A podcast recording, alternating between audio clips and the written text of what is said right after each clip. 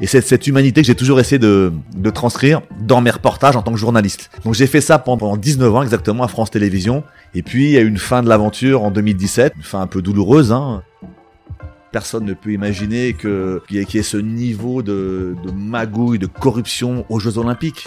Et la boxe était vérolée.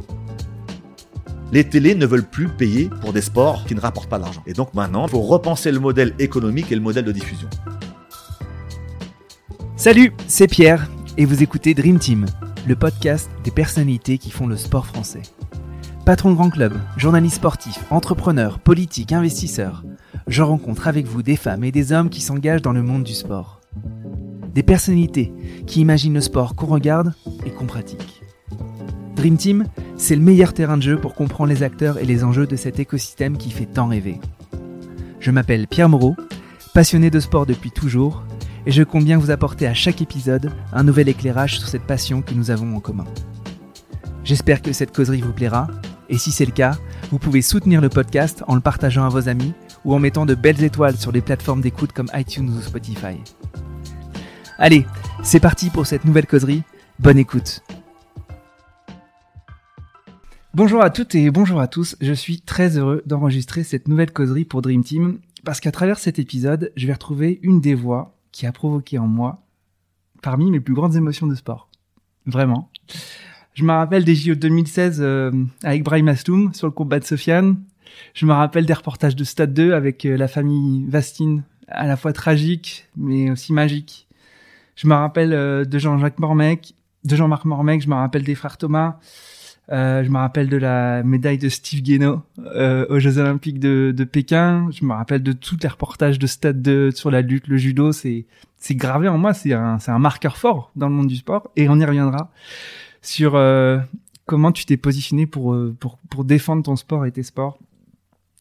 Et en fait, je pensais enregistrer un épisode avec un grand journaliste sportif devenu entrepreneur euh, et en fait, quand j'ai bossé l'épisode, j'ai compris qu'Arnaud Romera était à la fois un peu le père, le grand frère, le protecteur, l'évangile euh, des sports de combat et peut-être plus encore des combattants. Euh, on ne peut qu'aimer des gens comme ça, disait-il à propos de la famille Vestine. Moi, j'ai l'impression que le monde du sport et les sportifs ne, ne peut qu'aimer des gars comme lui. Bonjour Arnaud.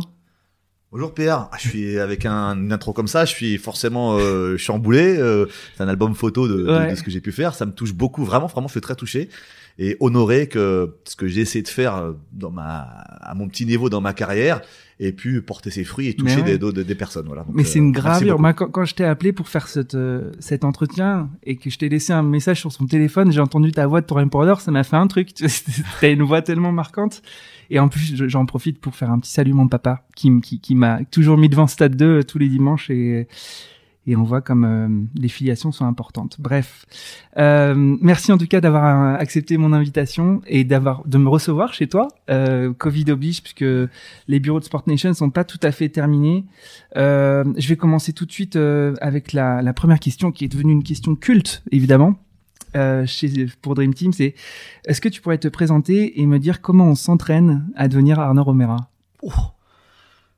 Alors, euh, par où commencer? Par le début, tout simplement. Donc euh, voilà, Arnaud Romera, journaliste, parce que même si j'ai pas été journaliste dans les fonctions euh, depuis euh, depuis trois ans maintenant, depuis que j'ai quitté France Télévisions, on reste journaliste jusqu'à la fin de sa vie. C'est comme ouais. médecin.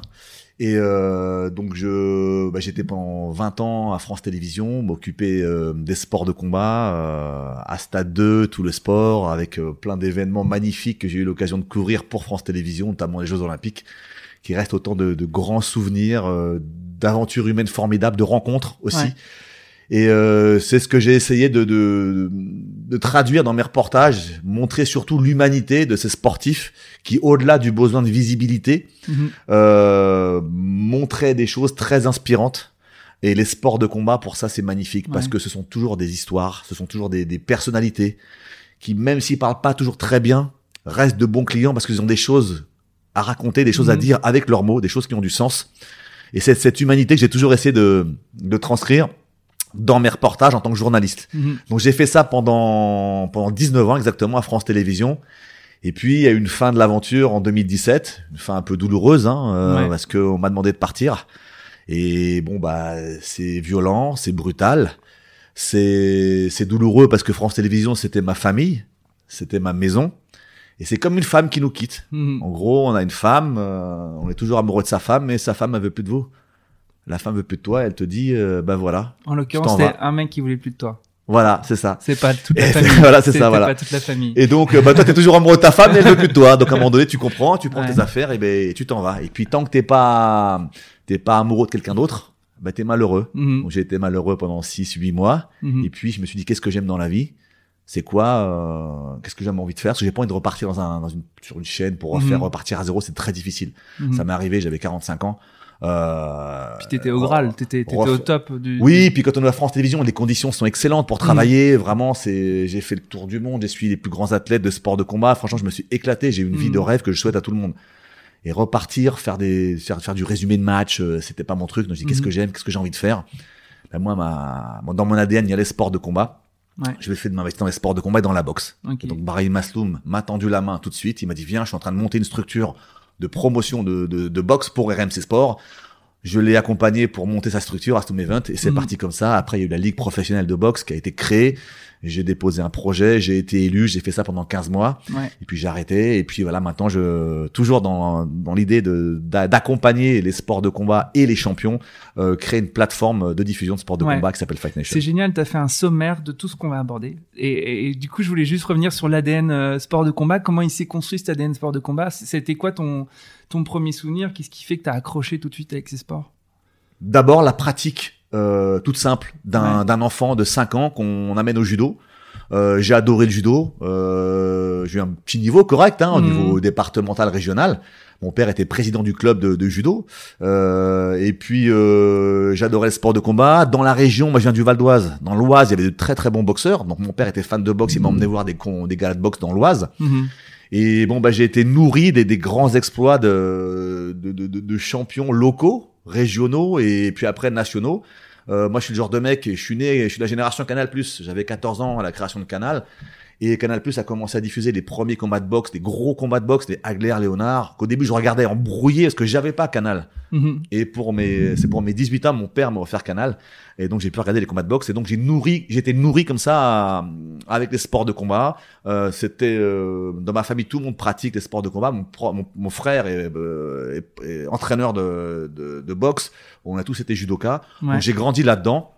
Et, euh, quand j'ai eu l'occasion, de dans le milieu j'étais journaliste et Ouais. j'ai faisais des reportages un peu euh, euh, plusieurs facettes pas que pas que dans le sport et puis je me suis dit un jour j'aimerais bien pouvoir euh, euh, parler euh, et raconter des histoires de sport de combat. Et c'est arrivé en 98. Et, et quand est-ce que tu as... Parce que du coup, tu t'es jamais projeté dans une carrière de, de, de judoka de haut niveau ou, ou, euh, Enfin, à quel moment tu t'as su ce que tu allais faire de, de ta vie professionnelle? Est-ce que c'était euh, vraiment lié au sport de combat tout de suite ou c'était d'abord le journalisme et ensuite le journalisme sur les sports de combat? Enfin, Alors- Quel était le cheminement? Comme beaucoup de fans de sport en général et de pratiquants, j'ai d'abord rêvé d'être un champion. ouais. Et puis à un moment donné, à l'adolescence, euh, tu comprends que t'as pas les, t'as pas les qualités, t'as pas le talent. Même si Mhm. tu t'entraînes, même si tu t'accroches, bah, c'est pas fait pour toi. Mhm. Donc euh, bah tu ta passion, tu peux l'assouvir et l'exercer comment? Et ben en étant journaliste. Mhm. Donc en étant passionné, je le lisais tout. Moi je suis un moi, je suis un lecteur de l'équipe depuis que j'ai 12 ans. Euh, tous les jours, j'achète l'équipe, moi je le veux Mhm. en papier. C'est pour ça que je suis malheureux en ce Ah moment, ben oui. l'équipe est pas diffusée. Donc euh, voilà et donc je me suis dit bah, je veux être journaliste euh, même si on- mes parents me déconseillaient, il faut avoir du piston, il faut avoir connaître des gens, je connaissais personne. Et puis j'ai réussi que comme comme beaucoup de gens à, à faire mon chemin dans un milieu qui me qui m'intéressait. D'abord journaliste généraliste parce qu'on sait jamais Ouais. et c'est ce que je dis aux étudiants que j'ai à l'école. Vous êtes d'abord des journalistes et vous, vous allez vous orienter ensuite vers le sport. Ouais.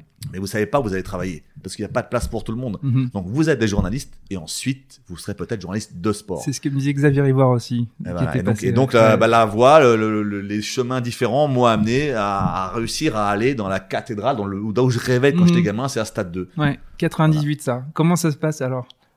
Je suis, je sors de l'école en 93, de l'IUT de Bordeaux, qui s'appelle l'IJBA aujourd'hui, qui est une école de journalisme. Euh, après, ben, comme tout le monde, hein, je galère 6-7 ans, euh, je fais des piges à droite, à gauche, euh, sur toutes les chaînes, vraiment. Et puis en 98, euh, par je ne sais quel miracle, il crée cinq postes au service des sports de France Télévisions. J'avais envoyé des, des, des courriers, des CV, des cassettes. J'avais jamais eu aucune nouvelle, jamais été reçu. Et là, il y a des postes, je postule, je n'ai aucun entretien, je n'ai aucun rendez-vous. Le téléphone sonne en septembre 98. Après la Coupe du Monde. Après, juste après la Coupe du. Monde, j'étais en, j'étais en, j'étais en, en CDD à France 3 Limoges. Mhm. Et là, un, un gars m'appelle. Oui, bonjour, Joseph Barbedienne. Je suis l'administrateur de France Télévisions. Je savais pas ce que ça voulait dire. Il dit voilà, je vous informe que votre candidature a été retenue. euh, vous commencez euh, le mois prochain.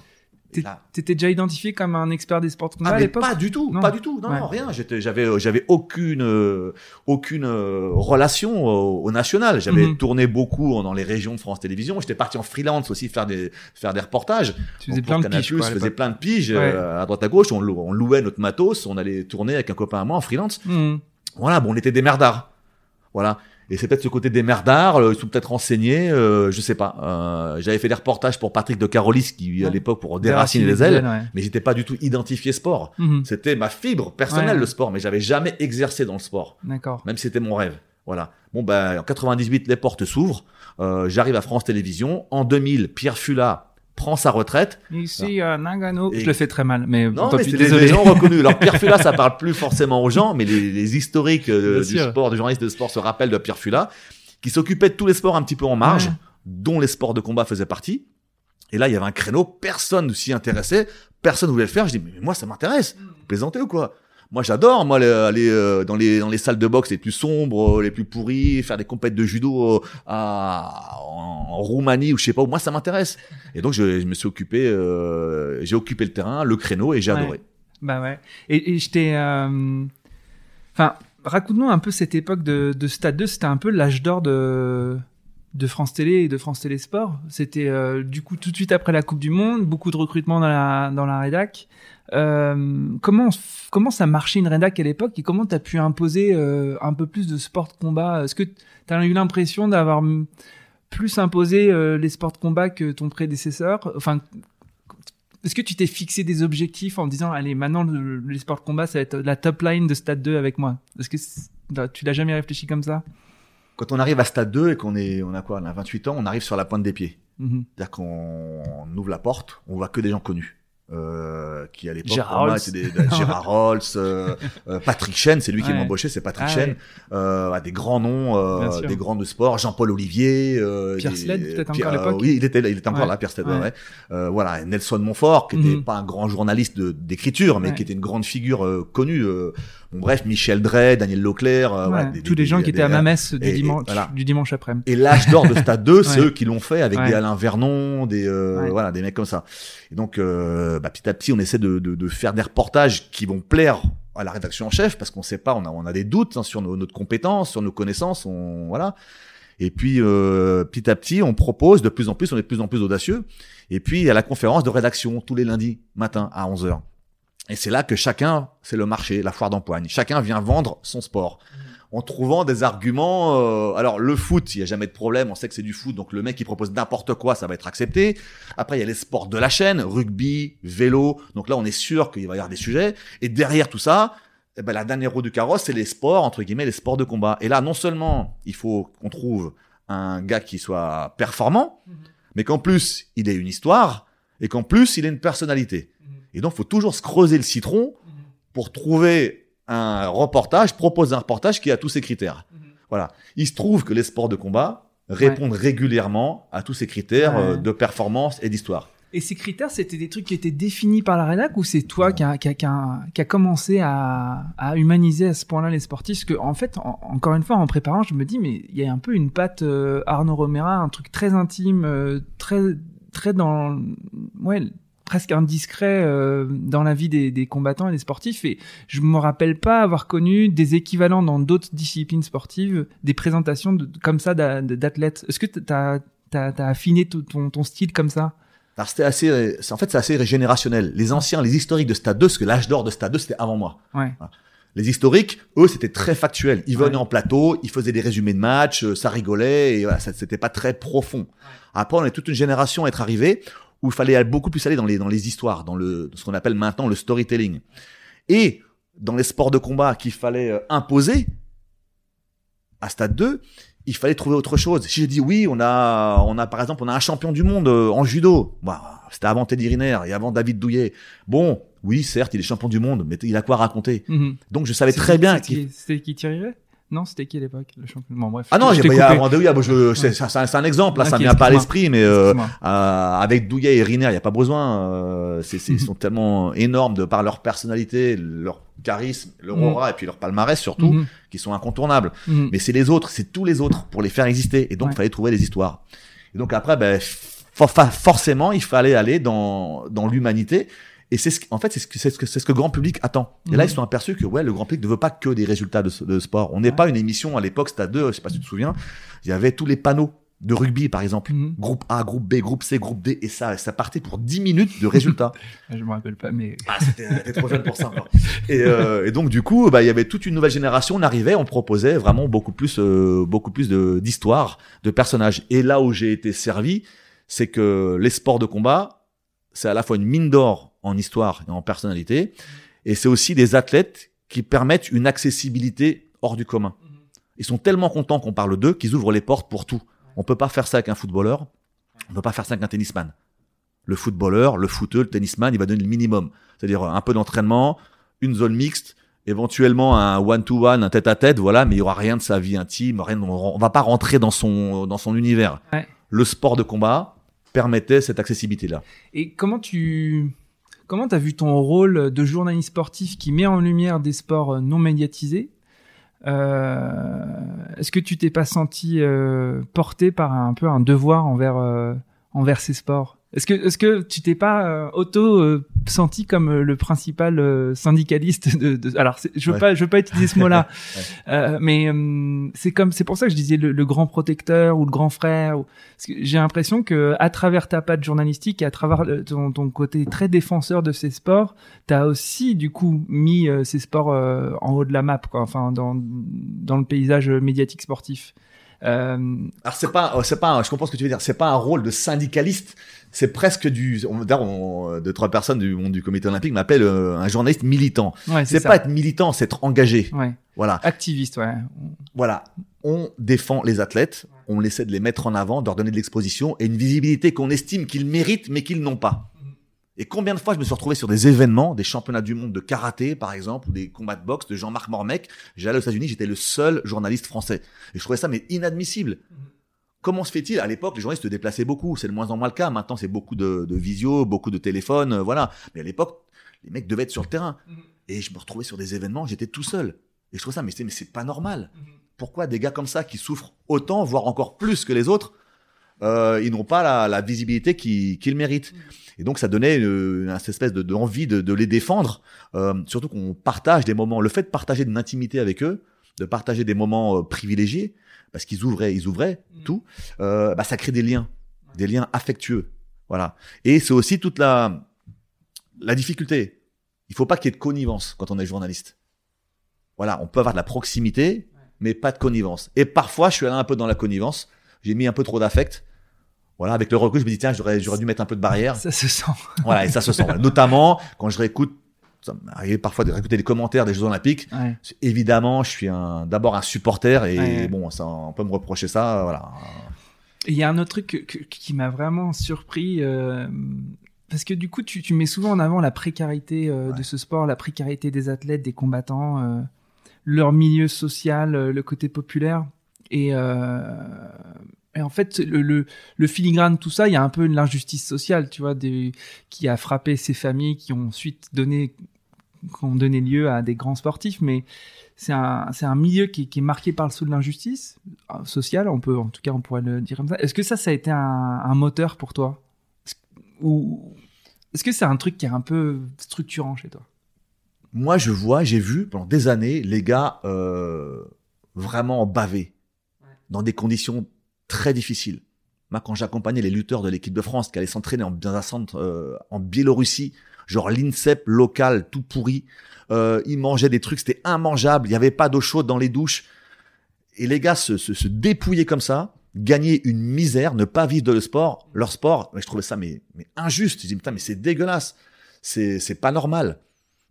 Cette précarité là, à la fois je l'ai j'ai essayé de la montrer pour essayer de faire réagir s'il y a des partenaires potentiels, des sponsors, euh, voilà pour euh, regarder, regarder ces mecs là, à quel point ils sont inspirants, ils sont méritants et malgré tout ils n'ont rien. Moi je me souviens Steve Guénaud quand il devient champion olympique à Pékin, c'est la première médaille d'or aux Jeux Olympiques. Il y avait une semaine sans médaille d'or. Et là, toute la lumière est sur la lutte. Imagine la lutte, on n'en parle jamais. Et là, on était super ému avec euh, Didier Favori, le, le, commentateur, qui lui était entraîneur de l'équipe de France féminine, donc il était impliqué. Et là, vraiment, on était tellement content d'avoir enfin de la lumière sur ce sport.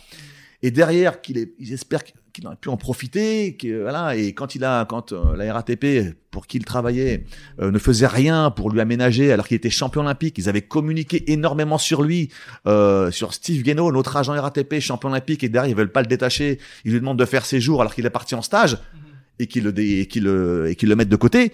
Ben, évidemment, on prend sa défense. C'est injuste. Donc lui, il n'a pas forcément les armes ou les moyens de se défendre Ouais. parce qu'il n'est pas habitué et puis qu'il n'a pas les moyens de prendre des avocats coûteux. Ben moi, médiatiquement, je dis, je, vais- je vais prendre sa défense. Mhm. Ok. J'ai toujours dans le sens de, de l'athlète. Ok. Bah, ouais. Et puis, ce qui, est, ce qui est quand même assez surprenant, c'est que tes sports que tu défends sont aussi marqués par sous de l'injustice des décisions.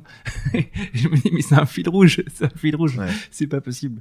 Euh, ouais, super. Ben Ça, ça, par exemple, c'est pour, ça fait écho à, à Alexis Vastine. Mhm, ouais, c'est- Bah là, je- personne ne peut imaginer, personne ne peut Ah ouais, imaginer que qu'il y, ait- qu'il y ait ce niveau de, de magouille, de corruption aux Jeux Olympiques. Ouais. Voilà, et la boxe était vérolée par une bande de corrompus, mais lamentable. C'était gros, ça sautait aux yeux, tout le monde le savait, personne ne disait rien. Et malheureusement, la plus grande victime de l'histoire des Jeux Olympiques, la plus grande victime des Jeux, Mhm. ça a été Alexis Vastine, qui avait tout pour lui. Voilà. Et qui aurait pu faire une, qui aurait dû faire une carrière euh, extraordinaire. Ça aurait dû être aux Jeux de Londres. Il aurait, dû, être- mais il malheureusement. aurait dû être champion olympique déjà à Pékin, ça c'est Ouais. sûr. Il aurait dû être au moins médaille olympique à Londres. Mhm. Il finit quatrième. Il finit euh, au pied du podium. Ouais. Puis derrière, ça l'a détruit. Voilà, malheureusement. Voilà. Des petits Normands, la famille Vastine. Des comme chez moi. Euh, bon, fin du journalisme. Tu pars en 80, en 2017. Euh, bon, du coup, t'as mis, t'as mis les sports de combat sur la map et puis euh, tu, tu peux plus les défendre puisque finalement, euh, on se sépare de toi.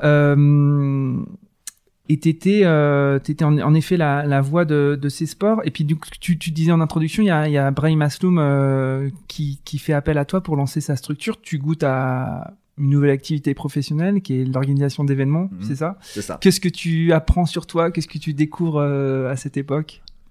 Alors déjà, quand je quitte France Télévisions, euh, je me dis merde, les sports de combat, euh, qui va Ah. les représenter? Et ben, tu vois, je, je suis content que tu me dises ça parce Tu que voilà. j'avais une question un petit peu punch pour toi après.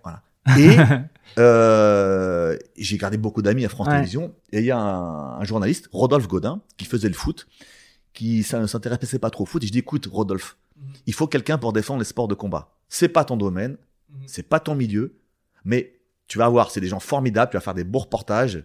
Euh, Il y a des têtes d'affiche très importantes qui vont te permettre de, de, de faire des, des, des beaux- d'avoir du bon contenu, voilà. Et donc je vais donner tous les contacts et régulièrement je suis en échange avec lui pour lui proposer des sujets et l'orienter vers des champions, des athlètes, euh, voilà, pour qu'il a, il a pu se faire son réseau de sport de combat. Je suis pas parti, je voulais pas partir en disant ben voilà maintenant qu'il se démerde, euh, les sports de combat c'est moi. Non, je, moi je suis rien, je suis que de passage. Et ce qu'il faut c'est que les sports de combat puissent avoir un un ambassadeur, un représentant entre guillemets qui puisse euh, leur donner un, un peu d'exposition, de visibilité. Et bon, moi, je- en fait, quand, quand je t'ai quand je t'ai écouté euh, dire il y a plus de diffuseurs, plus personne s'intéresse à la boxe, je dis mais c'est un peu à cause de toi aussi, Arnaud. Ah, Parce que, euh, parce ah, que- il faut, faut, faut- il faut bien euh, reportage et diffuseur, c'est pas pareil. je sais bien, Voilà. mais euh, est-ce que euh, y- c'est pas concomitant le fait qu'un ambassadeur comme toi quitte ses fonctions et le, manque d'intérêt euh, croissant des, des, des diffuseurs sur euh, sur ce sport Alors malheureusement, enfin ou heureusement, c'est m'accorder trop d'importance. J'ai pas évidemment ni ce pouvoir ni euh, ni ça. Non non, les, la- les, les diffuseurs c'est du business. Ce sont des promoteurs qui vendent des droits, enfin qui vendent leurs événements aux droits. Ils ont besoin besoin de personne, ni de moi ni d'un autre.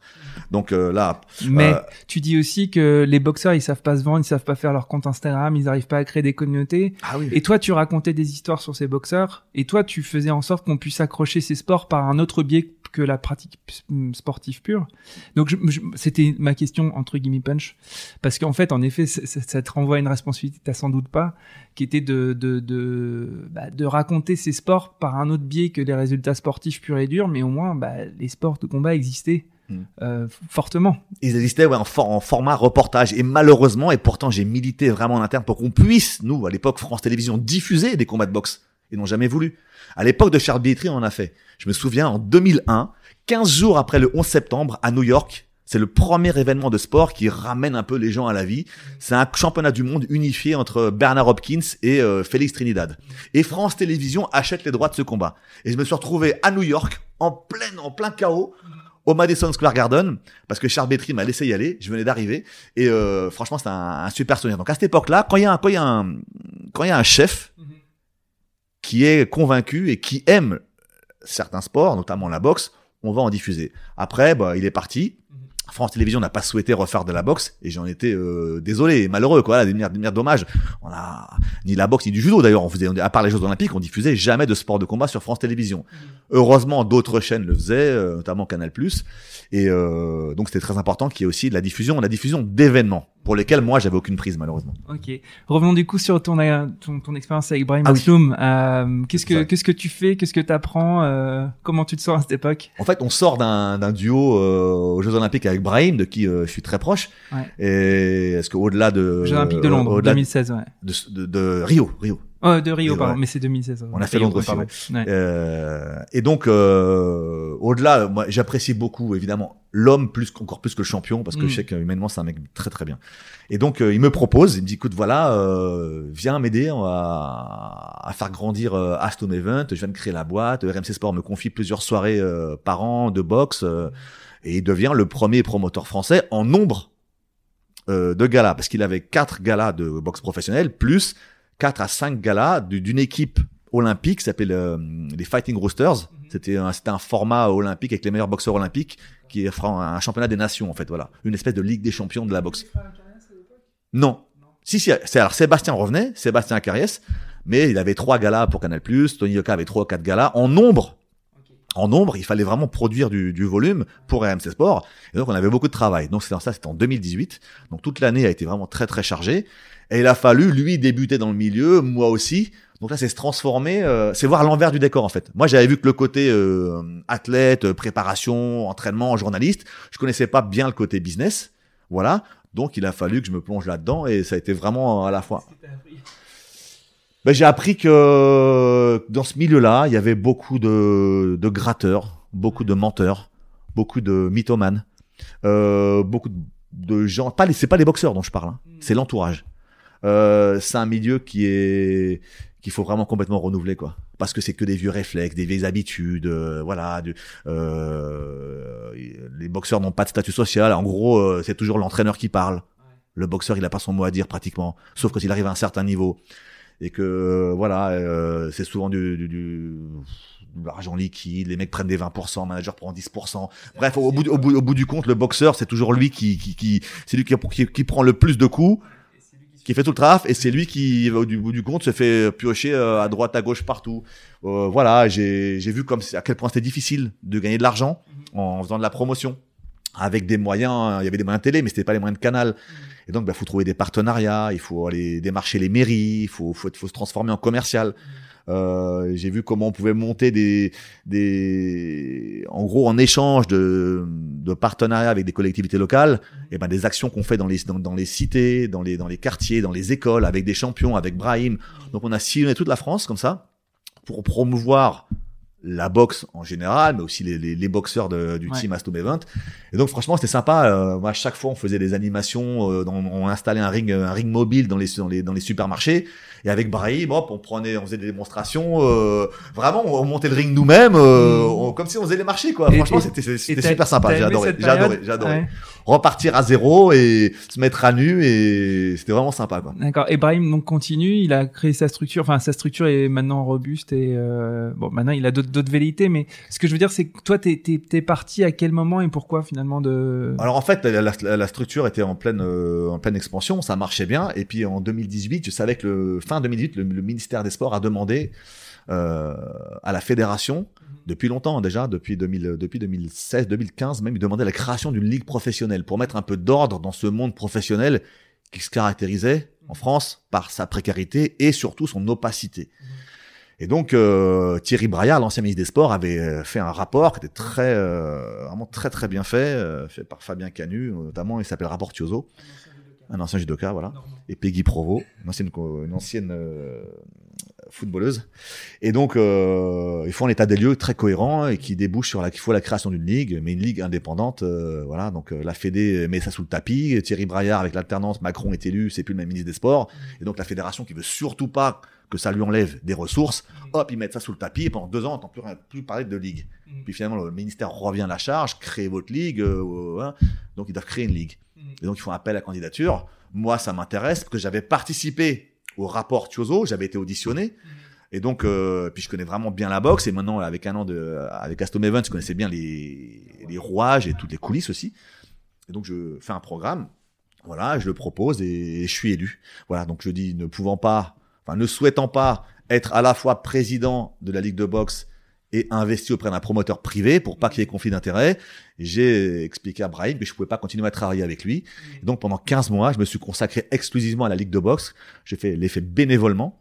J'ai rien gagné pendant 15 mois, voilà, pour essayer de faire évoluer les choses, tant bien que mal, dans ce milieu euh, fédéral qui est très compliqué. Bon, c'était une expérience couronnée de succès parce que je vois que tu as, eu plein plein de de trucs super là. Je, regardais le nombre de galas supplémentaires, le nombre de femmes qui, enfin le nombre de, de, combats pro, le nombre de femmes euh, euh, dans les combats pro justement. Enfin bref, tu as eu des faits d'armes assez positifs et finalement tu t'en vas au bout de 15 mois. Euh, pourquoi tu t'en vas? En fait, on a parce que j'ai compris que je ne pouvais pas aller plus loin que ce qu'on avait fait sans aucun moyen. En fait, on n'avait aucun budget dédié pour une ligue professionnelle. Mhm. Donc, on était, on était qu'une commission de la fédération. On ne peut prendre aucune décision sans en référer à un vote du comité directeur. C'est une armée mexicaine, ça avance pas. Mais tu savais super pas que ça allait être comme ça? Je pensais pas. Moi, j'avais qu'un seul objectif, c'est comment je peux faire pour, comment on peut faire, pardon, pour aider la boxe professionnelle. On a mis, on a fait des petites réformes internes, donc ça marchait très bien. J'avais cru comprendre qu'au bout d'un an, si tout fonctionnait, et là, tous les chiffres sont archi positifs, on allait pouvoir avoir une autonomie financière pour pouvoir après, tu sais, packager euh, les championnats de France de boxe qui appartiennent à la fédération, les vendre aux télévisions. On pouvait, il y avait moyen largement de créer nos propres ressources. Ça sous-entendait avoir une autonomie. Voilà. Ils n'ont pas voulu. Oh, il y a les élections à la fin de l'année, faut reporter, tu verras ça le prochain. Je dis comment ça? On s'est investi comme des tarés, euh, on a bien bossé. Euh, en plus, on venait de récupérer le MMA. Faut savoir que la délégation du MMA, on l'a eu, mais la fédération n'avait aucune envie de récupérer le MMA. Ils ne mesuraient pas les enjeux. Et quand on apprend que le ministère des Sports fait un appel à manifestation d'intérêt auprès des fédérations, je leur dis, vous vous rendez compte à quel point ça peut, que- comment le MMA peut faire grandir la boxe et à quel point vaut mieux l'avoir avec nous que contre nous? Enfin, vous comprenez pas les enjeux? Eux, ils comprenaient pas. Donc j'ai réussi à les convaincre. On a monté une équipe à trois personnes avec le DG euh, Jean-Baptiste Marceau, avec Lionel Brézéfin, un cadre technique de la Fédé de boxe qui vient du MMA. Et puis euh, on a eu le MMA. Voilà. Et donc on était vraiment tous les voyants étaient ouverts. Et puis comme je voyais qu'on donnait aucun budget ni pour le MMA ni pour rien, je dis écoutez les gars, ça va. J'ai donné le maximum de ce que je pouvais. On pourra pas aller plus loin dans dans, dans ces conditions-là. Il y a trop d'archaïsme, trop d'inertie avec ce fonctionnement euh, qui existe. Hein, je, c'est, c'est comme ça, c'est comme ça. Voilà, moi, je, c'est, le fonctionnement fédéral. Euh, les fédés sont dirigés par des, par des bénévoles qui viennent du monde associatif. Et ça peut pas continuer comme ça. Et du coup, qu'est-ce que tu as, encore une fois, qu'est-ce que tu as appris de cette période euh, qui fait que tu es, devenu l'Arnaud Romera d'aujourd'hui? Bon, bah, c'est, euh, j'en ai beaucoup appris sur la nature humaine, sur, euh, sur comment, sur ce qu'il faut faire et sur ce qu'il faut pas faire. Euh, qui avait un grand besoin de, de nouveautés. Donc, il est bien que les deux candidats qui se présentent, là, Dominique Nato ou Brahim Asloum, renouvellent complètement le mode de fonctionnement fédéral et s'appuient sur des, des compétences qu'il n'y a pas à la fédération. Mhm. Il faut des ressources humaines. Et quand il n'y a pas les compétences, eh ben, faut externaliser. Il faut passer par des boîtes de marketing, des boîtes de digital. Mhm. Il y a des, il y a- en France, on est très très bon en digital. Bon, voilà, il faut, il faut complètement renouveler le truc. Donc, voyant que ça bougerait pas, euh, les idées, que je me dis, les idées que j'avais moi pour la Fédé, pour la ligue de boxe qui n'ont pas pu aboutir, ben, je vais les faire aboutir à, essayer de les faire aboutir à, à titre privé, quoi. Mhm. Voilà. Donc, les moyens, le réseau, euh, les connaissances, euh, les compétences, entre guillemets, eh ben, je les ai mis à, à disposition d'autres, Et donc, ouais, Des tu as personnes. lancé des projets professionnels euh, après avoir quitté la Ligue ou c'était déjà un peu Déjà, déjà, c'était en cours. Ouais. Euh, et donc après, je me, suis, je me suis consacré à 100% à ça parce que ça nécessitait un, à 100%. Et parmi ces projets, il y avait la volonté de créer une, une plateforme de diffusion. C'était avant le Covid. Alors le Covid n'a fait qu'accentuer euh, un euh, la précarité des boxeurs, le manque d'activité des boxeurs. Et ça, ça touche tous les sports de combat en général. Et, euh, et puis la fuite des diffuseurs.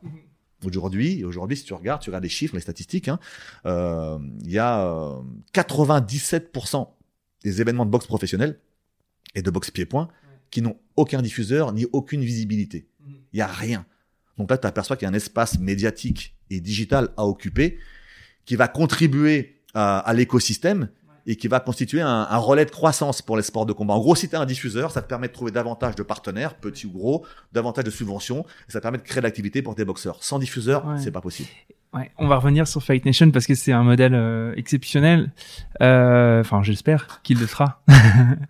Euh, mais du coup, à côté de Fight Nation, euh, sur lequel on va revenir, t'as avais créé une ou deux autres sociétés, justement sur du marketing euh, au profit des athlètes, c'est ça? J'ai Enfin, j'ai une société de, alors, c'est du consulting, euh, communication, euh, aide à la promotion, euh, avec laquelle j'ai pu organiser des, euh, enfin, aider à l'organisation, notamment du premier gala de boxe qu'il y a eu post-Covid. Mhm. Euh, c'était en juillet, juillet, en juillet, voilà, on était parti, parti du principe que, enfin, euh, les sports de combat ont été les derniers à être autorisés à la pratique. Vraiment, début juillet, tous les autres sports avaient repris, sauf les sports de combat, parce que contact, parce que Covid.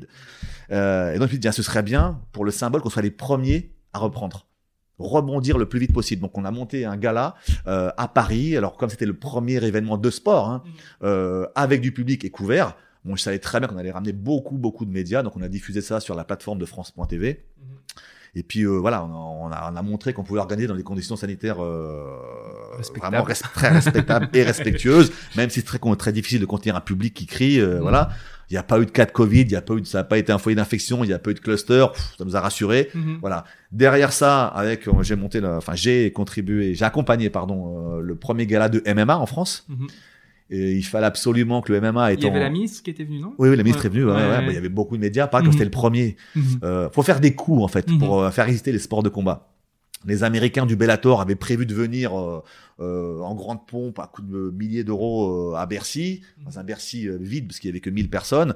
Bon bah nous, on l'a voulu montrer que le MMA à la française, euh, produit made in France qu'avec des combattants français, euh, avec des clubs français, euh, on l'a fait deux jours avant.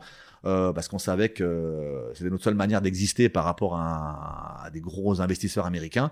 Et, puis ça a marché, quoi. Donc ça a été un gros succès médiatique. Euh, et donc voilà, on, on s'était dit comment amener de la lumière des journaux grand public sur les sports de combat et en l'occurrence sur le MMA. Mhm. Donc j'ai fait ça et parallèlement, je pensais déjà, on travaillait déjà sur Fight Nation. Ok. Euh, donc du coup, expérience de journaliste, expérience euh, de promoteur, expérience euh, institutionnelle et tout ça, euh, on arrive avec quelqu'un qui, connaît un peu tout tout l'écosystème de la boxe et t'arrives à créer, euh, enfin tu te lances dans Fight Nation. C'est quoi un peu le, si tu devais résumer les les raisons qui qui ont qui t'ont poussé à créer Fight Nation? C'est une idée qui a mûri pendant, pendant le premier confinement où tout le monde se demandait qu'est-ce qu'on peut faire pour aider, comment on peut faire, voilà. C'est une idée qui a mûri aussi avec euh, toute le- l'espèce de transformation euh, qui se passe en ce moment dans les médias sportifs, euh, tout le bazar qu'il y a avec euh, RMC Sport qui, qui, qui vire la moitié de ses, euh, de, ses salariés, qui rend la moitié de beaucoup de son portefeuille de droits, avec euh, bah, Media Pro. Euh, bon, on savait pas à l'époque que ça allait être ce fiasco là, mais bon, il y a tout un, un- tout en train d'être revu avec l'arrivée de plateformes comme Dazone, euh, voilà. Puis bon, j'ai consulté beaucoup de gens et ils m'ont expliqué que l'avenir du sport, c'est l'avenir communautaire, ça, c'est l'OTT, ce sont les plateformes. Aujourd'hui, le consommateur ne veut plus d'une chaîne généraliste dans laquelle il, il se perd, il s'ennuie. Il veut consommer que ce qu'il veut, quand il veut, où il veut et sur n'importe quel support. Donc typiquement, on s'est dit l'avenir, c'est la plateforme. C'était corroboré par le fait que en fait tous les diffuseurs se désengagent de la boxe et des sports de combat. Donc on se dit ben voilà, il faut il faut se lancer. Le problème c'est que ça coûte cher. Voilà, faut trouver des gens et convaincre des partenaires que d'investir dans une plateforme sur les sports de combat et est-ce que les gens sont capables de payer ne serait-ce que 5 ou 6 euros par mois pour consommer ce dont ils ont envie? Donc ça a pris du temps, on a, on a bossé avec des développeurs, on s'est associé avec des gens pour pouvoir monter ça. Et finalement, le projet, euh, le projet est prêt, mais on est encore une fois impacté terriblement par le Covid qui empêche la reprise d'activité. Il n'y a pas de gala en ce moment, il n'y a rien dans tous les sports. Je parle en France. Hein. Voilà, donc du coup, euh, on attend que, on attend que ça, On la reprise avec Voilà. un- impatience. Et euh, donc Fight Nation, c'est une offre euh, généraliste sur tous les sports de combat, MMA, judo, lutte, boxe, euh, pied-point, euh, boxe taille. Euh, Est-ce que toi, toi, toi, tu crois au pouvoir de l'œuvre généraliste versus un média spécialisé sur du MMA ou spécialisé sur une discipline? Tu penses qu'il y a un transfert potentiel entre euh, des fans d'une pratique vers une autre pratique? Aujourd'hui, il faut, il faut raisonner en tant que communauté, mais communauté au sens large. Ouais. Le MMA, c'est une niche. La boxe, c'est une niche. Le porte-pied-point, c'est une niche. Tout ça, c'est très difficile d'exister. En gros, l'union fait la force. Donc l'idée, c'est de regrouper tous ces sports de combat avec une communauté qui est très importante. Si on additionne euh, la communauté de sport de combat, c'est 1 100 000 licenciés. Euh, sport de combat au sens large, c'est 500 000 pratiquants qui pratiquent en loisir mais qui n'ont pas de licence. Et 400 à 500 000 fans engagés qui consomment du sport de combat sur le digital. Beaucoup dans les mains. Tout ça, ça fait une communauté d'au minimum 2 millions de personnes. Des gens qui n'ont pas de médias référents.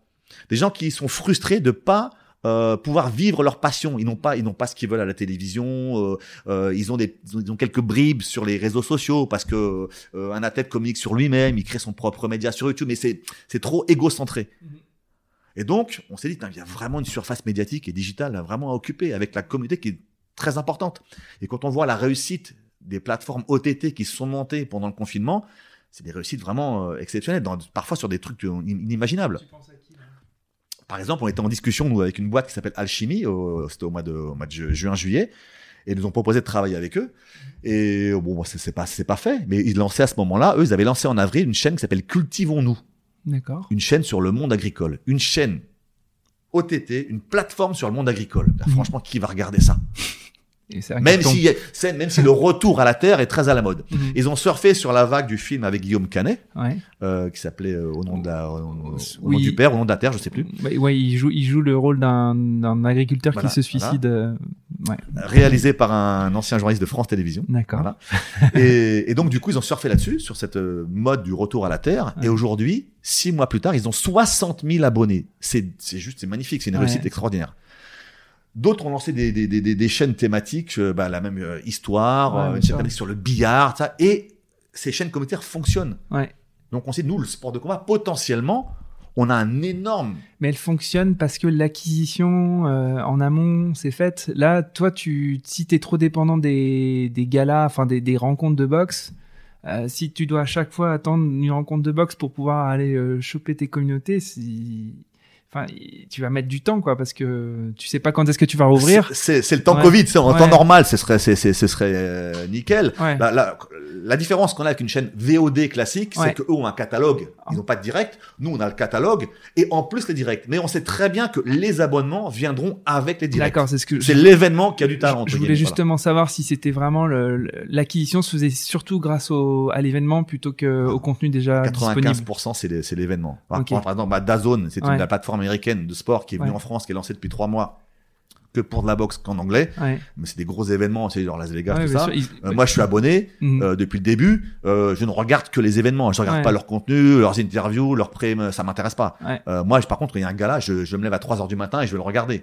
Voilà. Et, ça, fait, c'est vraiment une conduite typique d'un fan de, boxe. je, est- enfin, on- je discute beaucoup avec ceux qui l'ont. Voilà, en- tout c'est l'événement qui nous fait triper, quoi. Voilà, c'est du réchauffé, c'est pas intéressant. Un combat de boxe en différé, ça n'a aucun sens. Mais, mais un reportage à la Arnaud Romera sur Fight Nation, c'est pas un truc qui, qui, qui permettrait de l'acquisition. Je le regarderai, mais je le payerai pas pour ça. D'accord. Voilà. Et je pense que le- les gens qui aiment le sport de combat euh, sont pareils, quoi. On, Ok. paye pas pour un reportage.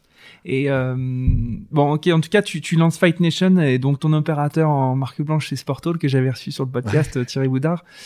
T'es aussi euh, associé avec Monaco Télécom, c'est ça? C'est quoi un peu l'architecture de, de, de, de, ce, de ce nouveau business en termes de partenaires en fait, tout s'est articulé autour de, de gens passionnés par la boxe Ouais. et par les sports de combat. Donc, l'un des premiers passionnés que je connais, euh, c'est Laurent Puons. Mhm. Laurent Puons, c'est le président de la Fédération monégasque de boxe. C'est une de ses, euh, de ses activités. Euh, il est aussi surtout le, le président de, du Sportel à Monaco. Ouais. Le Sportel, c'est le plus gros grand, événement, c'est un très gros événement, le plus gros événement mondial de Ouais. sport et médias.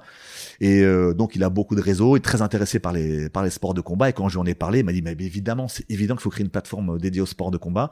Euh, derrière, euh, Denis Belaïch, qui est le président d'une, de Mister G, qui est une boîte de communication, et Boris Ergot, qui est un journaliste ex de C8 Canal+, euh, qui est aussi euh, avec Mister dans sa boîte de com, on s'est réunis, on s'est dit, les gars, on essaie de se bouger, on fait quelque chose ou pas? Il y a, il y a des choses à faire.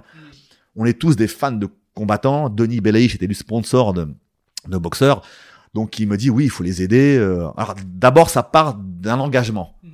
Comment on peut faire pour être un recours pour tous ces organisateurs qui sont en galère, tous ces boxeurs qui sont en galère Mhm. C'est parti de là. Et derrière, on s'est dit, ben voilà, regarde ce que fait Dazone. On a regardé Mhm. leur modèle économique. Eh bien, dans un premier temps, cet engageant peut se transformer en modèle de croissance pour les boxeurs. Ouais. En gros, si on arrive à un socle d'abonnés, C'est quoi votre socle suffisant? C'est entre 8000 et votre 10 000. break-even 8000, 10 000, on arrive juste à l'équilibre. Voilà, en gros, on a dépensé beaucoup d'argent là pour Bien la sûr, création. Voilà, les frais de production, ça coûte très cher. Ouais. Chaque événement, nous, on va en faire un par semaine. Mais ça, c'est, c'est- vous n'avez pas le répercuter les coûts sur euh, sur la, la communauté, enfin le, le territoire sur lequel vous allez le faire? Enfin, je suppose que vous allez euh, faire partager les coûts de production euh, avec les gens qui vont accueillir l'événement, non? Non, très très peu. Ceux qui Ouais. peuvent, mais c'est c'est très rare. Quoi. Les gens ont déjà du mal à organiser. Si on leur demande en plus, bah, vous Ouais, pouvez payer les ok. frais de production. Non, c'est c'est nous qui les apportons. Voilà. Donc une fois qu'on arrivera à nous absorber tous ces, frais de, tous ces frais de production qui sont à peu près de 300 000 euros à l'année, plus la plateforme, plus tout ça, bon, euh, avec 8, 10 000 abonnés, on est à l'équilibre. Mm. Tout ce qui est en plus, derrière, ça permettra d'aider les organisateurs. Ben, la prochaine fois, on a 10 000 abonnés. Et ben, euh, non seulement on vous fait des, on vous produit tout, on fait votre com, votre visibilité, on est votre diffuseur, mais en plus on vous donne un petit billet de 5 000 ou un petit billet de 10 000 si possible. Puis si ça monte, on donnera 20 000, etc., etc. Derrière, avec Sportall, on va développer le pay-per-view. Mais du vrai pay-per-view, euh, à l'américaine, pas du petit pay-per-view que- comme on voit des Et fois tu des disais mecs. que tu croyais pas au pay-per-view. Non, je suis, je suis sceptique, je suis très sceptique par rapport à la mentalité française. Ouais. Le français n'aime pas payer. Le français, c'est un rail, c'est une pince. mais, tous les opérateurs euh, te le diront. Ouais. Pourquoi Dazone, ils ont été les- la France était les- le dernier pays pratiquement à être couvert par Dazone? Mm. parce que Dazone dit non, les Français, vous avez du mal. Et puis l'offre est vraiment très avantageuse. hein. 1,99€. Oh, voilà, et c'est et et que de la boxe, Ouais. tu vois, et c'est vraiment que donc donc c'est un en fait c'est un événement par mois quoi, Faut- voilà. Et euh, et donc euh, mais le marché va devenir mature. C'est une question de on- on- le Covid a accentué, accéléré la digitalisation des esprits. Et de plus en plus, et toutes les études le montrent aujourd'hui, euh, 70% des vidéos se consomment via le portable ou les tablettes. Euh, tout le mode de consommation, dans, dans 3-4 ans, ce sera euh, uniquement sur, son, sur sa tablette. Les moins de 25 ans ne consomment que sur leur tablette ou sur leur smartphone. Donc le, le modèle de la télé linéaire, il est obsolète, il est dépassé. Et en France, on va y venir, c'est sûr. Donc là, on- par rapport à l'esprit, on est un petit peu en avance, c'est un petit peu risqué. Voilà. Mais franchement, 5,99€, c'est Mhm. même pas le prix d'un menu McDo. Mhm. Par mois, Si t'es passionné, tu les mets. bah, on les met évidemment. Ouais, et surtout, sûr. on participe à l'écosystème Ouais, ouais, bien sûr. de, de la boxe. Grâce à ça, en fait, c'est un tout petit investissement, Mhm. 5 balles par mois du, du, du fan ou du passionné, Ouais. pour un grand engagement, parce que ça peut vraiment relancer toute la croissance euh, de la boxe et des sports de combat en général. Évidemment. Et du coup, tu arrives à embarquer les, les athlètes, les combattants? Parce qu'en fait, c'est- c'est c'est eux qui aussi. Tu, tu te, je t'écoutais dire que ils n'arrivent pas à avoir des grosses communautés Instagram ou Facebook. Il y a Tony Yoka qui a 350 000, ça Ouais. paraît même tellement peu pour le, le représentant de la boxe française. C'est- C'est c'est ridicule. Euh, T'as besoin quand même foncièrement des, des combattants pour aussi promouvoir cette plateforme. Donc, est-ce qu'ils sont intégrés à ce projet ou est-ce que ou c'est juste sur ta bonne euh, sur ta bonne poire euh, Ils vont dire on va suivre Arnaud dans ce nouveau projet? C'est- pas moi qui vont suivre, euh, ils sont avec moi ou un autre, c'est pareil, ils s'en fichent. C'est pas, c'est pas l'incarnation qui compte, c'est c'est celui, c'est c'est le projet. Voilà, euh, aujourd'hui c'est c'est un désert. Mm. Là, c'est une page blanche la boxe, les sports de combat, ouais, avec tout le renouvellement. Donc, on vous propose une solution, on est un recours pour vous Mhm. et pour les fans. Donc, accompagnez-nous dès le départ, Ouais. et après on va grandir. Et si on grandit, tout le monde va pouvoir en profiter. Mhm. C'est tout l'écosystème qui va. On peut vraiment. Et, et ça, c'est- c'est c'est dans leur tête. Tu, tu, tu les as déjà euh, brainwashés sur ça. euh, Ah oui, après, boxeurs, après, ouais. après, on pourra jamais s'aligner sur des mecs qui ont des, qui ont, qui ont des, gros, Oui, qui ont non, des mais- gros, des grosses bourses, tu Ouais, vois. Des, mais euh, tous les, tout- euh, au niveau français, voire européen, bien sûr, les boxeurs sont en demande. Ils ont, ils ont en recherche de visibilité, ils sont en recherche de- d'exposition. Visibilité égale sponsor potentiel, égale aide, égale aide de la ville. Donc voilà, ils ont besoin. Après, il faut qu'eux s'y mettent euh, en travaillant plus leur com personnel euh, sur Instagram. Les mecs, les, les, gars du MMA sont super en avance par rapport à ça. Des Mais parce que les Charrière, des euh, Saline Parnasse, ils ont, ils ont des grosses communautés Mais déjà. parce que les contenus sont de- d'extrêmement bonne qualité et qui mettent les highlights de leur combat et c'est vrai que c'est hyper attractif comme contenu. Moi, je me, je me perds parfois à regarder des, des knockouts de, de MMA alors que je, je- Ouais. je suis très loin des sports de combat a priori. Mais c'est très addictif. Mais par contre, la, la, la production de contenu est hyper qualitative. Ah oui, alors ça c'est la production de contenu des grosses organisations Ouais. qui balancent, balancent. Moi je te parle des, des contenus euh, personnels. Ouais. Morgan Ah oui, Charrière oui. nous expliquait là, dans la première émission qu'on a faite là que lui, comme on parlait pas de lui ni de son sport en France, il dit puisqu'on parle pas de moi, j'ai créé mon propre média. Et donc ce- cette, pénurie des combattants de MMA qui pouvaient pas être reconnus prophètes en leur pays les a contraints à euh, se médiatiser eux-mêmes. Et donc, ils ont réussi à créer leur communauté, à créer leurs propres médias. Et la plupart d'entre eux, bon, ils ont un gros, euh, gros, gros nombre de followers. Ils ont créé leur chaîne YouTube. La Saladine Parnasse, qui est le grand espoir de, du MMA, euh, vient de créer sa chaîne YouTube. Euh, voilà, et, et ça, les boxeurs français doivent s'en inspirer parce qu'ils sont, ils sont complètement à la ramasse. Il y a Tony Yoka qui communique bien, il y a Suleiman Sissoko qui a à peu près 120 000. Et aujourd'hui, la, la, la, la, performance sportive compte presque autant que sa puissance digitale.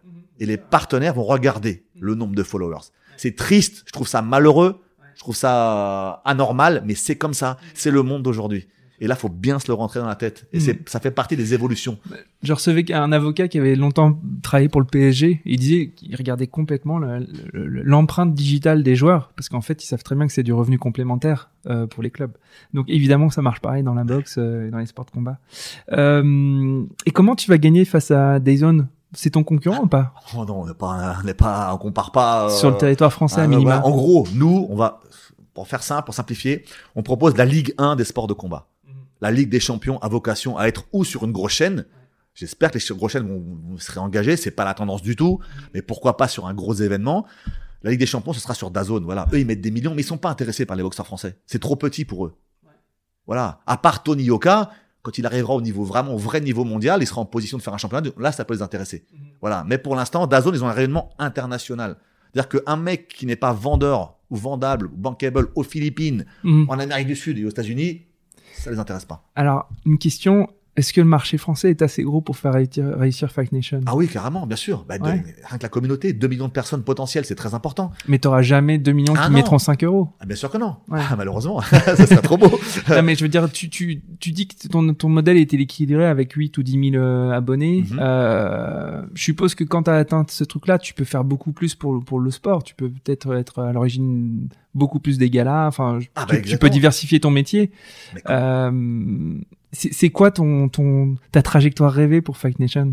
Ma traque doit rêver, c'est le, le rêve, c'est d'être d'abord euh, diffuseur, d'arriver à un cercle, un socle d'abonnés euh, Robuste. arriver à ouais. l'équilibre, Ouais. robuste. Derrière, pouvoir avoir plus d'abonnés pour pouvoir être à la fois euh, contributeur financier, vraiment pour aide à l'organisateur, à l'organisateur et aux organisations. Et après, effectivement, nous-mêmes pouvoir organiser. Si demain on arrive à faire des pay-per-view où on réunit 40 000 personnes, ce qui est pas énorme, mais ce qui est beaucoup, ben 40 000 personnes à, je sais pas, à 7 euros. Ça fait 80, ça fait 280, ça fait 280 000 euros pour organiser ton gala. C'est déjà, tu peux faire des championnats du monde à ce prix-là. Voilà. On n'en est pas là encore. Mais potentiellement, c'est possible. Encore une fois, c'est un tout petit engagement de la part des, des- des fans et des passionnés qui peut conduire à vraiment à, à un fort relais de croissance. Et dans l'absolu, si derrière on décolle et que ça fonctionne bien, donc tout le, tous les, tous les sports de combat, tous les athlètes auront plus de visibilité, plus de potentiel, enfin plus de, plus d'argent, donc ils boxeront davantage, ça va faire monter le niveau. Et puis derrière, bah, ils seront peut-être happés eux par des gros contrats, par des sociétés étrangères, euh, peut-être Dazone euh, ou Matchroom prendra des combattants français euh, pour les mettre à l'affiche, parce qu'il s'agit pas de les prendre et pas les faire boxer. Qu'il y a quelques combattants français qui sont en contrat avec des promoteurs étrangers, mais ils boxent jamais. Parce que ça les, ils, ils ils font pas vendre un ticket. Hein. Euh, Un Français à Las Vegas, il fait vendre zéro ticket. Un Français à Londres, il fait vendre zéro ticket pour l'instant. Mais si nous, on les accompagne, on les amène à un certain niveau, et puis à terme, dans la logique d'une logique digitale, si une grosse plateforme internationale euh, s'intéresse à un- une plateforme qui a un stock d'abonnés, et ben ils peuvent s'associer à nous, nous racheter pour faire grandir encore et donner encore plus de moyens. Là, on est vraiment, c'est tout, c'est tout le business du digital. Ouais, bien sûr. On est au début, on est une start-up, Mhm. Mhm. voilà, et on est en phase de développement. Et vous êtes combien dans cette startup alors? Pour l'instant, on est quatre associés. Donc toi, t'es DG. C'est quoi ton, Voilà. ton Voilà, ton- il y a le président, c'est Laurent Pion, Ouais. il y a un directeur général, c'est moi, il y a deux associés euh, fondateurs qui sont euh, Boris Ergot et Denis Belaïch. Mhm. Et derrière, là, bon, on a, on a été contacté par pas mal de gens qui Mhm. voudraient s'associer Ouais. au projet. Donc, on va voir comment on ouvre le capital. Mhm. On va faire une levée de fonds. Euh, on attendait, avant de lancer l'amorçage, de pouvoir technologiquement monter quelque chose et de Bien savoir sûr, si on avait un petit écho. Donc, pour l'instant, on donne un petit peu de contenu. En fait, tant qu'il n'y a pas de live, et, et quand je dis de live, c'est pas un live. S'il faut avoir un vrai calendrier. Ouais. C'est avoir une visibilité sur deux, trois Bien mois sûr. pour dire, regardez, ce mois-ci, le mois prochain, vous avez ça, ça, ça, ça, ça comme MMA, ça comme boxe, ça comme... Pour l'instant, malheureusement, le Covid, euh, c'est le moment de lancer la plateforme, Mhm. c'est pas le moment de faire des événements. Non, en juin peut-être. Quand on sera euh, tous vaccinés. J'espère avril au moins. Ouais, j'espère qu'il faut pas attendre la vaccination de tout le monde. Non, non, ouais, peut-être Voilà. que vous aurez pas. Tant qu'on peut, tant qu'on peut. On a, ils viennent de faire les championnats, les masters de, de judo à Dubaï, là. Ils ont, Ouais. ils ont réussi à le faire. Oui, mais à huis clos. Ouais, Parce que les judokas ne demandent pas des fortunes. ouais. Un plateau de boxe euh, niveau du championnat d'Europe, c'est quoi? C'est faut compter 80 000 à 100 000 euros. Voilà. Sans, sans billetterie, pour l'organisateur, c'est très difficile. Voilà. Et sans droit TV, parce que maintenant, à part Canal+, avec Tony Yoka, les télés ne veulent plus payer pour la boxe. Voilà. Il faut, il faut vivre avec. Et tu disais en plus que les audiences n'étaient pas si folles que ça. Ah, les audiences sont pas, sont pas terribles en boxe. Pour le grand public, c'est c'est des audiences satisfaisantes pour la communauté boxe. Un, un Tony Yoka qui un combat à 80 000 ou à 150 000, c'est bien pour la communauté boxe, mais pour le grand public, ça vaut pas le coup. L'investissement n'en vaut pas la chandelle. Voilà. Tu vois, le basket, c'est pareil, le, le même problème. Le basket était sur RMC Sport.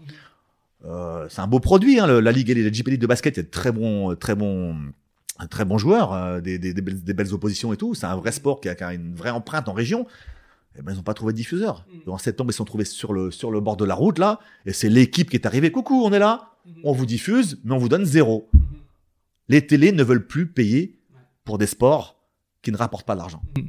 Voilà. Et donc maintenant, ben, c'est, il faut complètement, Faut recréer le modèle. quoi. il faut repenser le modèle économique et le modèle Ouais. de diffusion. Et là, les plateformes, pour ça, c'est une bonne solution. Super. On, on arrive un peu à la fin. Euh, je voulais un peu que tu, tu, tu prennes euh, un petit peu de temps pour m'expliquer c'est quoi les similitudes entre ce, ce métier d'entrepreneur que tu as et le métier de journaliste qui est, qui est profondément ce qui t'a construit. Est-ce que tu arrives à, à trouver des, des similitudes ou des, des armes que tu as pu déployer euh, grâce au journalisme que tu déploies actuellement en tant qu'entrepreneur? Le socle commun, pour moi, hein, personnellement, c'est, les sports de combat. Comment je fais pour euh, rester dans ce milieu, pour euh, vraiment les aider, les accompagner, et, et voilà. Euh, maintenant, entre ma profession de journaliste du service public à France Télévisions et l'entrepreneuriat, mais c'est deux mondes qui n'ont rien à voir. Là, c'est le jour et la nuit. Là, il y a un, mais j'imaginais pas ça. Quand on est à France Télévisions, c'est confortable. Qu'on travaille bien, qu'on travaille mal, qu'on travaille beaucoup ou qu'on travaille peu, on est payé. Le salaire, il tombe tous les mois. Le 13 le 13e mois, il tombe tous les mois. On est bien à France Télévisions. C'est pour ça que les mecs veulent bosser jusqu'à 70 ans. Les placards sont pleins de mecs payés, mais ils n'ont pas demandé à être au placard, hein, souvent. Mais voilà, ils pour, pour enlever euh, un tiers du personnel. Clairement, je vais me faire massacrer euh, Ouais, quand ça, mais c'est une réalité. C'est une réalité. Au service des sports, quand j'y étais, là, ça s'est un peu écrémé. Il y a une vingtaine de mecs qui sont partis pour des raisons diverses, de journalistes. hein. Euh, mais il y avait, je crois qu'on était sur le planning, euh, je sais pas, 60, euh, 60 journalistes pour faire tout le sport, une, une quotidienne de, cin- de 10 minutes et puis euh, une, une hebdo de, de stade toutes les semaines. En gros, sur ces 60, on avait 25 opérationnels. Et les autres, ils, faisaient rien, ou ils étaient marqués présents sur le tableau de service et ils font rien. Mais non, des fois, c'est pas leur choix. Hein. Ils, sont, ils sont placardisés, ils sont mis sur le côté, ils sont ringardisés. Voilà. Et eux, euh, tout va bien pour eux. Et c'est pour ça, moi, quand j'ai quitté France Télévisions, je leur dis, les gars, des fois, on râle, on n'est pas content, parce qu'on était assez vindicatifs.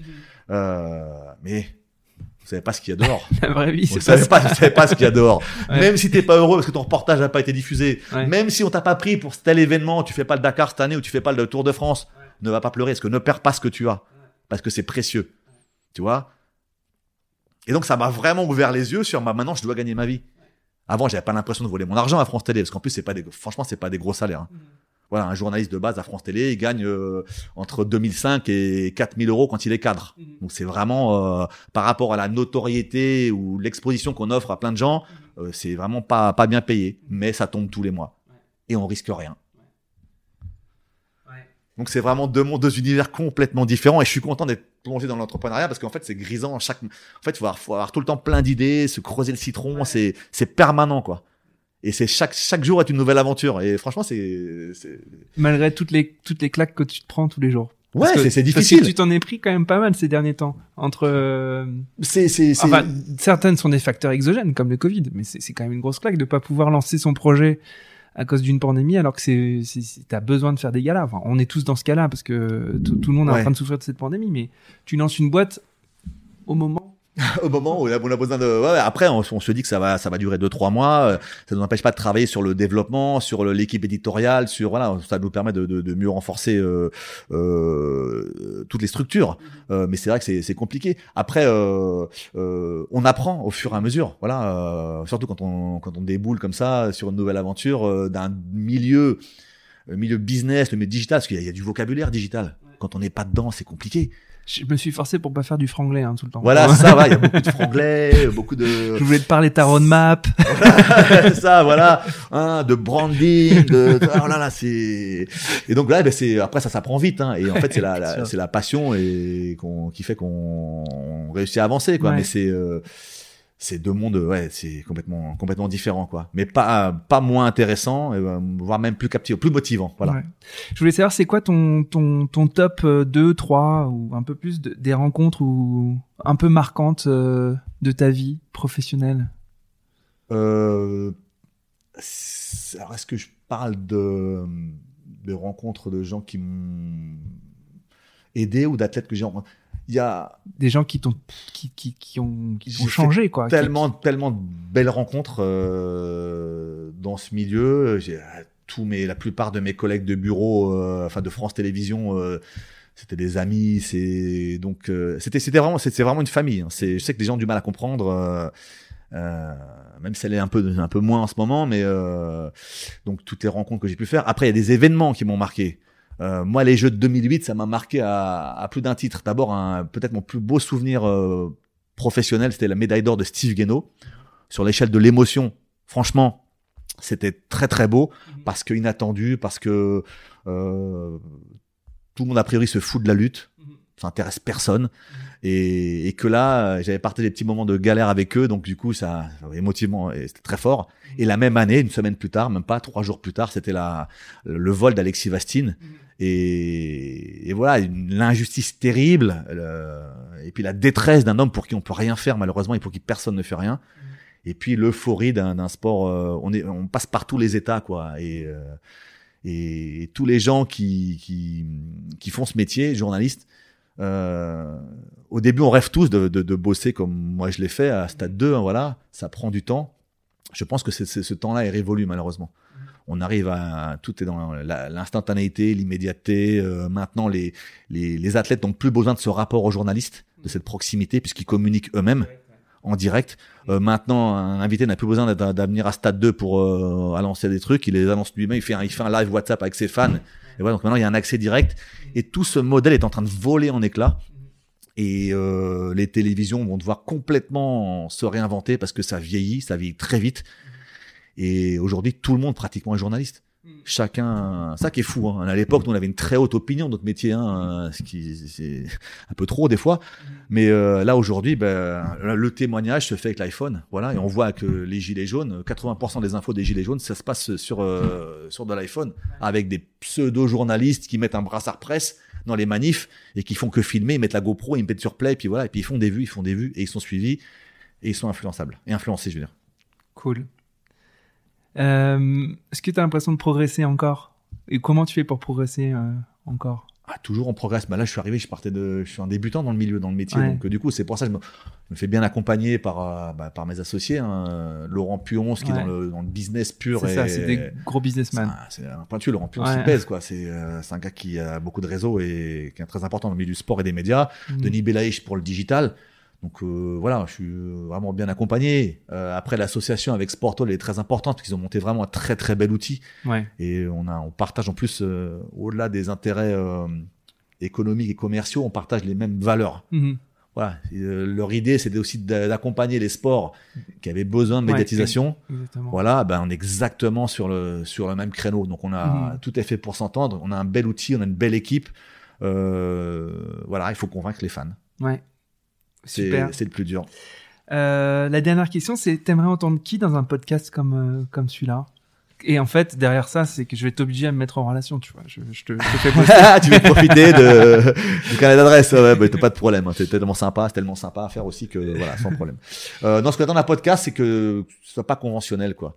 C'est pour ce que je vois, euh, t'as des sites un peu ou des, des blogs de fans qui interrogent les athlètes. C'est toujours alors ta préparation, c'était comment? C'est très technique, au tactique. C'est, bah, je trouve ça inintéressant, quoi. Voilà.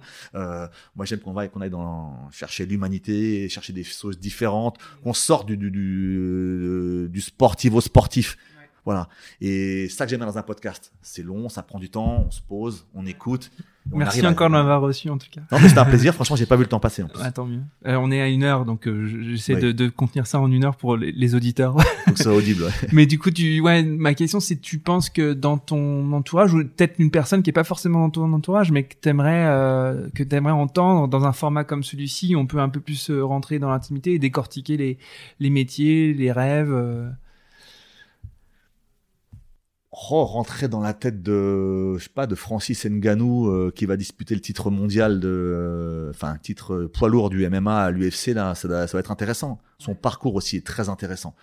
Euh, La manière dont il est, il est venu en clandestinement en France, venant du Cameroun, dormant, galérant à droite à gauche. Euh, c'est un film, son histoire. Et s'il devient champion, là, la storytelling pour les Américains, elle est magnifique. Ce serait bien que des Français le fassent.